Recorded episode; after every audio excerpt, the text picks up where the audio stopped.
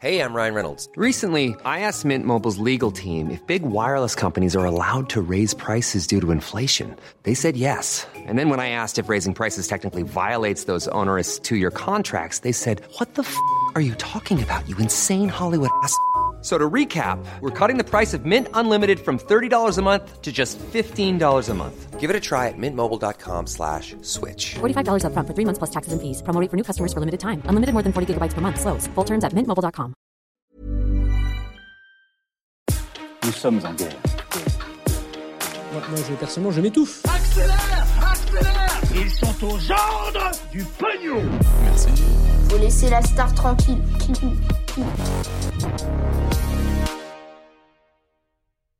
Les dessous d'une immense tricherie à la télévision dans Colanta, le mouvement Balance ton bar qui prend de l'ampleur, des nouvelles de la jeune joggeuse disparue en Mayenne ou encore des bébés échangés. Et oui, vous allez le voir, l'histoire est assez folle. Salut, c'est Hugo, j'espère que vous allez bien. On est parti donc comme chaque jour du lundi au vendredi, vous le savez, pour un nouveau résumé de l'actualité du jour en moins de 10 minutes.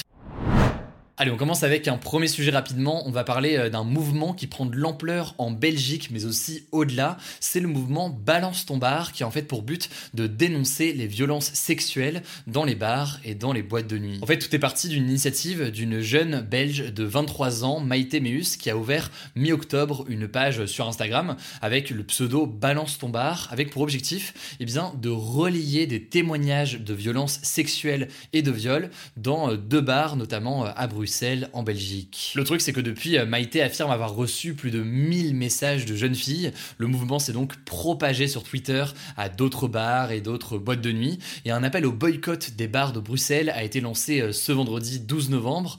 Parmi euh, les nombreux témoignages publiés sur ce compte Instagram, il y a notamment beaucoup de cas de femmes droguées au GHB. C'est donc une drogue sous forme de poudre blanche qui provoque des trous de mémoire, des absences et parfois même une paralysie qui a la particularité de se dissoudre dans des liquides sans en changer forcément euh, l'aspect ou le goût. Et donc euh, un certain nombre de personnes se sont euh, retrouvées avec cette drogue dans leur verre, principalement des femmes. On en avait parlé il y a quelques jours notamment dans le cadre d'un post spécial qu'on avait posté sur notre compte Instagram. Alors dans la plupart des témoignages, les victimes expliquent en fait qu'elles n'ont reçu aucune aide de la part des personnels des bars et certaines accusent même le personnel d'être parfois directement responsable de ces violences. Et enfin, dans ce hashtag et euh, sur ce compte Instagram, on voit aussi qu'une autre revendication euh, de beaucoup de ces victimes, c'est aussi eh bien, euh, une meilleure considération et une meilleure prise en charge par la police de ces violences dans le cadre dans le cas où une plainte est déposée puisque un certain nombre de victimes expliquent que parfois quand elles se présentent au commissariat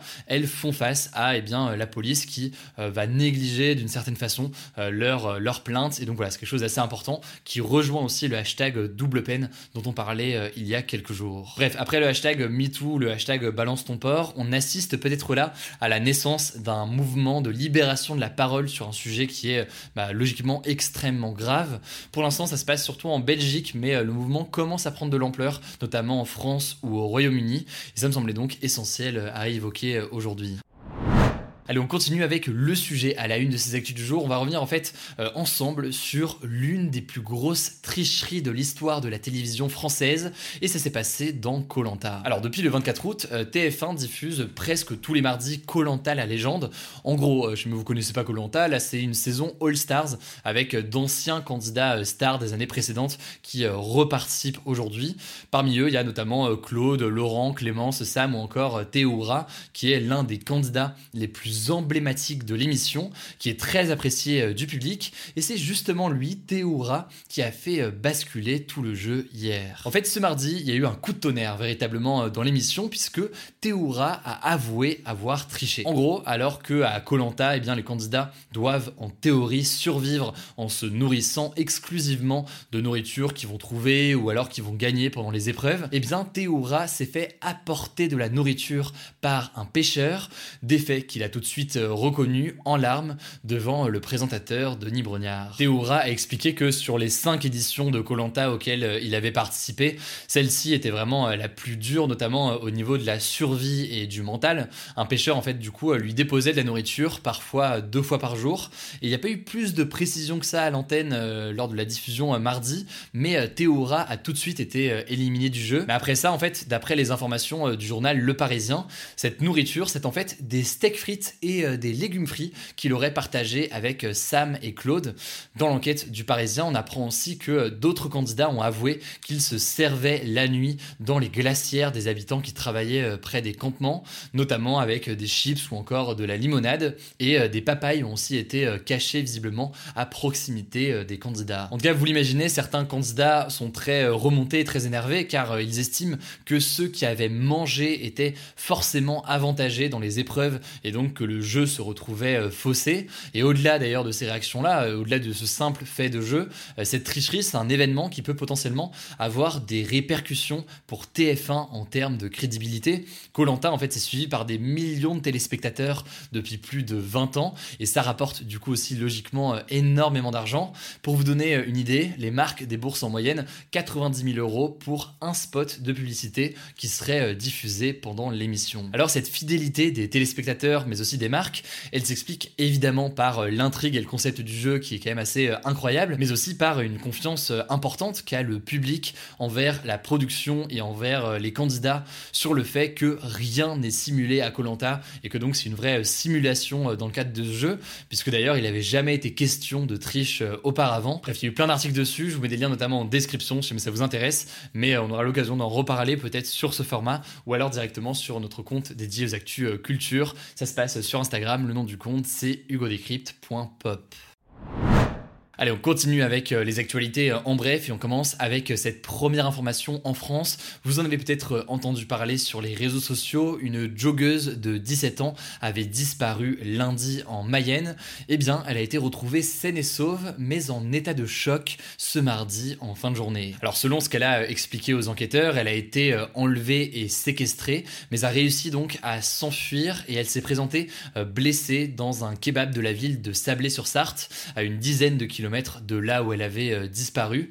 Bref, on n'a toujours pas plus de détails euh, pour l'instant, mais au moins elle est saine et sauve.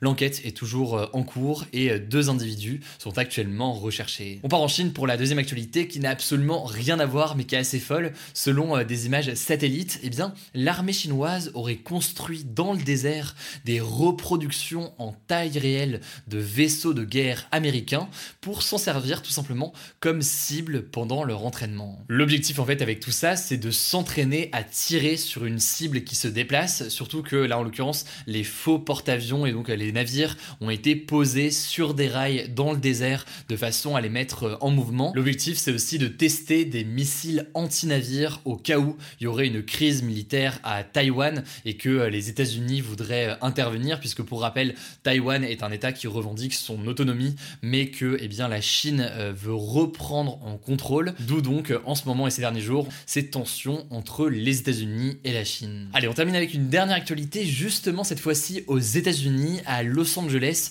Deux femmes ont donné naissance à deux bébés. Jusqu'ici, bon bah tout va bien, hein, chacun a donné naissance à un bébé. Sauf qu'en fait, eh bien, il s'agissait du bébé de l'autre. En fait, ce qui s'est passé, c'est que euh, ces femmes se sont fait inséminer, mais euh, les médecins ont inversé les tubes qui contenaient euh, les embryons, c'est-à-dire donc l'ovule fécondé par les spermatozoïdes, et ils ont donc inséminé chaque patiente avec l'embryon de l'autre couple. Un des couples s'en est en fait euh, rendu compte parce que ils trouvaient la peau de leur bébé trop foncée, donc ils ont fait un test ADN au bout de 4 mois et là ils se sont euh, rendus compte que c'était pas leur enfant. Vous l'aurez compris, donc l'hôpital s'est trompé tout simplement. Depuis, eh bien, les deux bébés ont été rééchangés et euh, une des deux familles a décidé de porter plainte contre la clinique. Alors le flashback historique du jour aujourd'hui, eh bien, retour il y a 103 ans, le 11 novembre 1918, évidemment lors de la signature de l'armistice qui marque la fin de la Première Guerre mondiale. Ça a donc été euh, signé par euh, les Alliés, dont la France qui a gagné la guerre, et euh, l'Allemagne qui a donc reconnu sa défaite. Pour l'anecdote, mais vous l'avez peut-être déjà vu en cours tout ça, mais l'armistice a été signé à 5h15 du matin dans le wagon-restaurant d'un train qui était à l'arrêt dans la forêt de Compiègne. Ça s'est donc passé dans le nord pour que eh bien, les négociations puissent rester secrètes et qu'il n'y ait pas de journalistes dans les parages. Voilà, c'est la fin de ce résumé de l'actualité du jour. Évidemment, pensez à vous abonner pour ne pas rater le suivant, quelle que soit d'ailleurs l'application que vous utilisez pour m'écouter. Rendez-vous aussi sur YouTube et sur Instagram pour d'autres contenus d'actualité exclusifs. Écoutez, je crois que j'ai tout dit, prenez soin de vous et on se dit à très vite.